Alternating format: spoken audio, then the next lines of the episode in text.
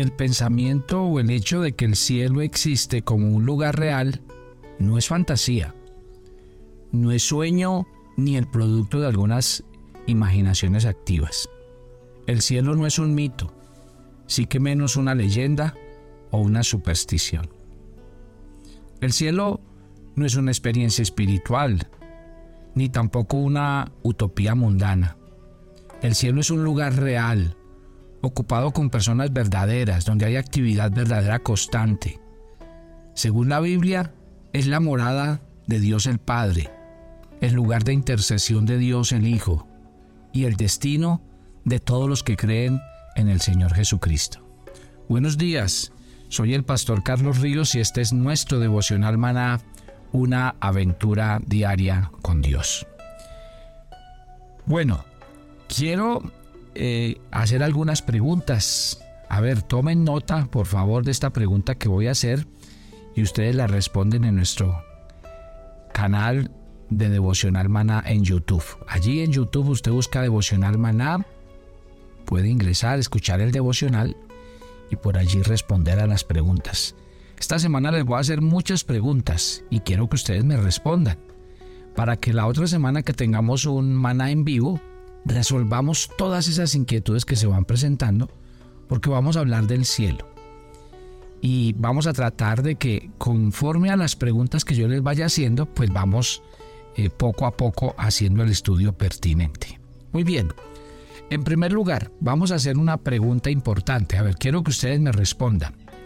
¿Dónde está localizado el cielo? ¿Dónde está?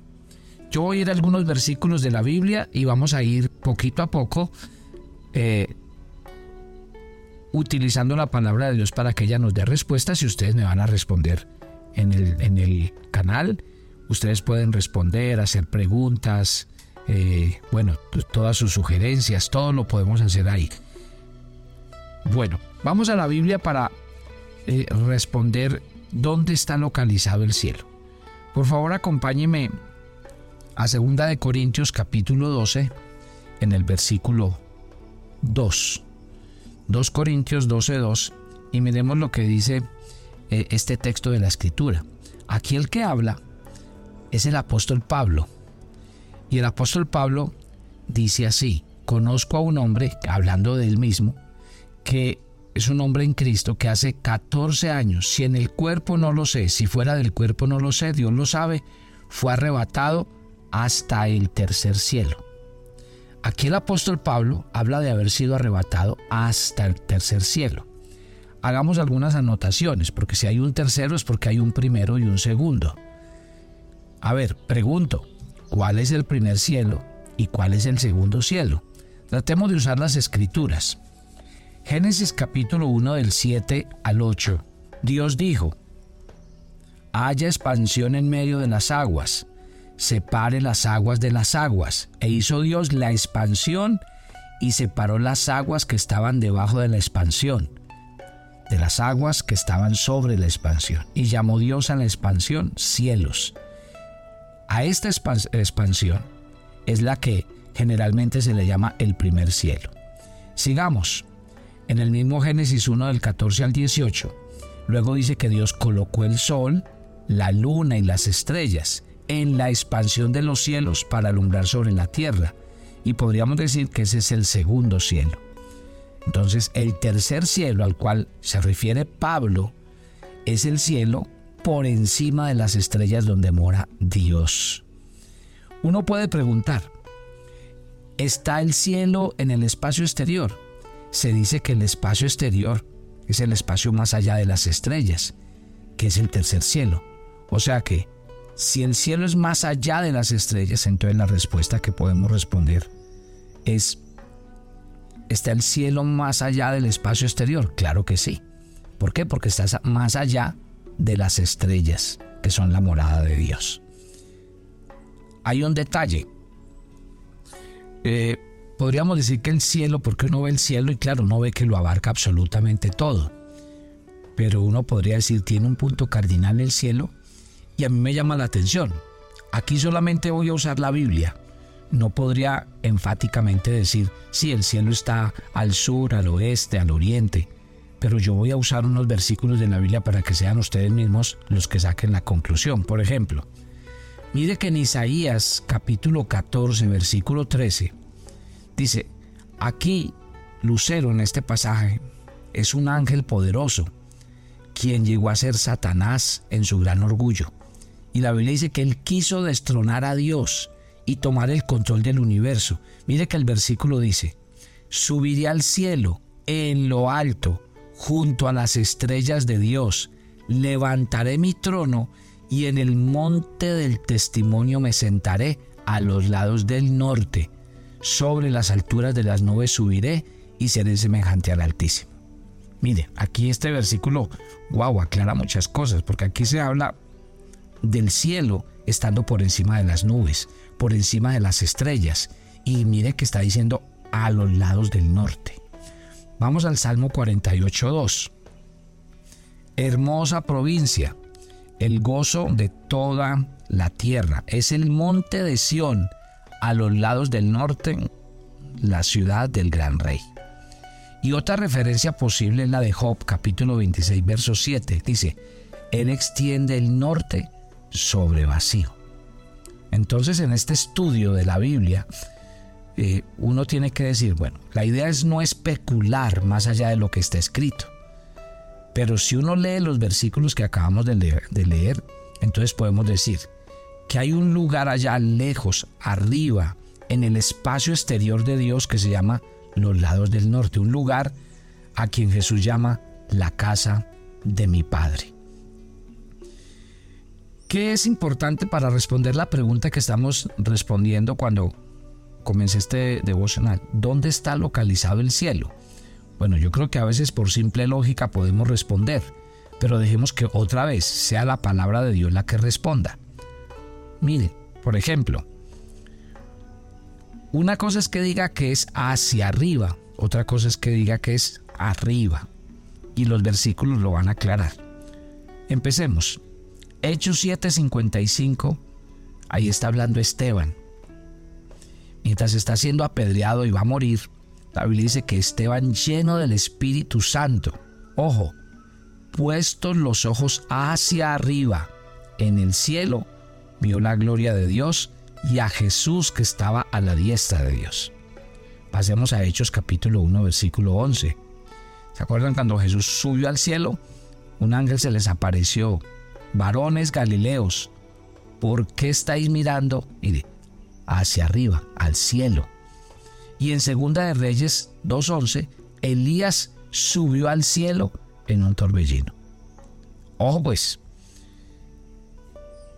todos estos hombres estaban mirando hacia arriba, queriendo decir que todo lo que miraban hacia arriba representaba el cielo. Ahora, cuando la Biblia habla de arriba, ya no habla mirando simbólicamente hacia arriba, sino directamente del lugar. Por ejemplo, Colosenses capítulo 3, verso, verso 1 dice, busquen las cosas de arriba, donde está Cristo sentado a la diestra de Dios, hablando del cielo. Juan 8:23, vosotros sois de abajo y yo soy de arriba. Gloria a Dios, solo dice Jesús, ya que el cielo es verdadero y ya que es arriba y que está por encima de nosotros. Entonces la Biblia dice que debemos hacer dos cosas. Primero, Lucas 21, 28 dice, levantad vuestra cabeza, pues que, porque vuestra redención está cerca. Y Colosenses en el capítulo 3, verso 2 dice, pongan su mira en las cosas de arriba. Mire que ya empezar a hablar del cielo nos va a dar unas enseñanzas tremendas para nuestras vidas. Muy bien, ¿cómo vamos? Yo espero que ustedes muy atentos eh, pongan cuidado texto por texto, porque es que lo importante de todo esto es que uno pueda responder con la Biblia. A veces la gente nos pregunta que si hay o no hay cielo y empezamos a, a decir un poco de cosas y a disparar un poco de ideas. No, la idea es que usemos así, como lo que estamos haciendo esta mañana, coger los versículos de la Biblia y con los versículos sí podemos sustentar lo que estamos diciendo. Muy bien. A ver, yo le pregunto, segunda pregunta que voy a hacer esta mañana y ustedes me van a responder ahí en el chat, muy activos, respondan, den sus opiniones, eh, pregunten. ¿Se puede mostrar que el cielo es un lugar real ocupado por seres vivos y lleno de actividad. ¿Qué dicen ustedes? ¿Se puede mostrar eso? Muy bien, vamos a hacer esto y eh, va a ser la, última parte del devocional de hoy y mañana vamos a continuar con unas preguntas mucho más interesantes todavía. Entonces, ¿qué tenemos que decir del cielo? Primero, que es un lugar preparado. Preparado, póngame atención. Uno de los más hermosos pasajes que yo me leo en la Biblia está en Juan capítulo 14, donde el Señor le dice a sus discípulos, manada pequeña, no teman. Y Él les dice, vea, yo me voy a oír, hablando de su muerte, yo me voy a ir. Pero cuando les dice yo me voy a ir, les dice, eh, la muerte para nosotros no es lo último. La muerte para nosotros no es un destino final, ni es una muerte eterna, ni vamos a desaparecer. Eh, este pasaje es clave para entender precisamente la gran promesa del cielo que Dios nos está haciendo. Porque Jesús le dice a sus discípulos, no teman, yo me voy a ir. Al morirme no quiere decir que voy a desaparecer. Voy a morir, pero me voy a prepararles un lugar. Voy para el lugar donde ustedes van a estar conmigo. A mí esas palabras me dicen mucho, porque el que, el que las está diciendo es Jesús. Y Jesús le está diciendo a los discípulos, no teman. A veces el, más grande temor de los seres humanos es la muerte. Y, y hay una cosa importante que tenemos que entender desde la Biblia. Yo le tendría temor a la muerte si yo no tengo un encuentro con Jesús. Porque realmente lo que la gente teme de encontrarse un lugar de fuego, de, castigo y de martirio, yo, yo, yo tendría temor. Y tendría temor no teniendo a Cristo en el corazón. Por eso es que es muy importante que este pasaje de Juan 14 que estoy leyendo, primero sepan quién está hablando. Está hablando Jesús. ¿A quién le está hablando? A los discípulos. ¿Qué le está diciendo Jesús a los discípulos? No teman. Y, y conforme a qué les está diciendo no teman, no teman a mi muerte. Porque mi muerte lo que va a hacer es que yo me anticipe y vaya al lugar para donde ustedes van. ¿Eso qué es? Eso es una de las más grandes promesas que el Señor le haya podido dar a sus discípulos. Yo les dije a ustedes, el que Jesús haya resucitado confirma que todas las palabras que dijo mientras estaba vivo son verdad. Y si Jesús realmente murió y resucitó, estas palabras son verdad. ¿Qué quiere decir? Que Él se fue, murió, pero la muerte no lo pudo retener, porque Él venció la muerte. Él resucitó y al resucitar nos dio vida a nosotros con Él. Entonces, para nosotros está preparado un lugar. Entonces, ¿qué es el cielo? Un lugar preparado. Y así lo dice Juan 14:2. Voy a prepararlos un lugar. Miren este pasaje tan tremendo que está en Hebreos, capítulo 11, verso 16. Dice, pero anhelaban una mejor, hablando de una patria, de una tierra, hablando de los israelitas que obviamente peleaban por una tierra, eh, anhelaban una tierra, pero dice la Biblia que ellos espiritualmente sabían que en el cielo había una mejor tierra. Sí.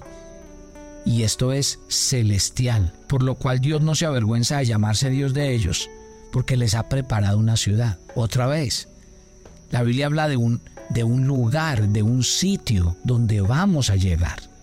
Pero mi querida familia, Mientras hable del cielo, siempre tendré que hacer la aclaración para que no hayan errores y para que ustedes, ustedes pues no diga que alguien no le advirtió.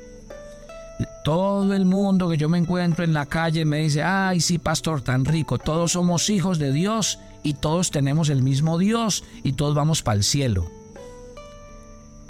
Desde el punto de vista de la Biblia, esa aseveración no es cierta. No todos somos hijos de Dios, porque para ser hijo de Dios hay que tomar una decisión de fe, hay que arrepentirse de los pecados, hay que convertirse en un hombre nuevo y nacer de nuevo. Solo una persona es llamada hija de Dios y da ese paso. Dos, todos vamos para el cielo, ¿no? El cielo es una promesa y es una promesa para aquellos que según la palabra de Dios creen y han entregado su vida y han rendido sus corazones al Señor. Dice la escritura que el cielo es un lugar desde donde Dios el Padre, primero, tomen nota, primero, desde donde Dios el Padre oye nuestras oraciones. donde, desde donde Dios el Padre envía contestación a cada uno de nuestros ruegos. ¿Sí? Es el lugar donde Dios ve toda la actividad del ser humano. Es el lugar donde Dios abre las ventanas y envía bendiciones sobre su pueblo. Padre, gracias por esta mañana y gracias por el comenzar de este nuevo día. Nos queremos colocar en tu altar, pedir tu bendición y tu presencia. Rogarte que a lo largo de este día nos guardes, nos cuides, nos sustentes y que tu presencia esté en medio de nosotros. Gracias por oír esta oración, por guiarnos y conducirnos en Cristo Jesús. Amén y amén. Y póngale mucho cuidado a los devocionales de esta semana porque vamos a incurrir en unos temas hermosos que tal vez usted nunca ha oído antes. Bendiciones para todos.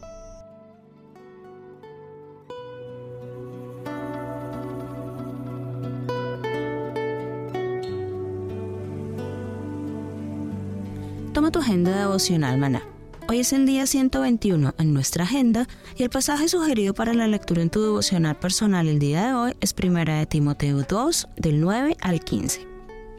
Las mujeres no necesitamos llamar la atención con cosas exteriores, sino revelando la hermosura de nuestro corazón.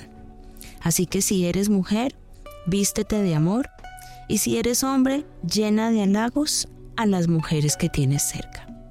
Te invitamos ahora a que respondas las preguntas que encuentras en tu agenda que te llevarán a conocer cada vez más a Dios y crecer en tu vida espiritual.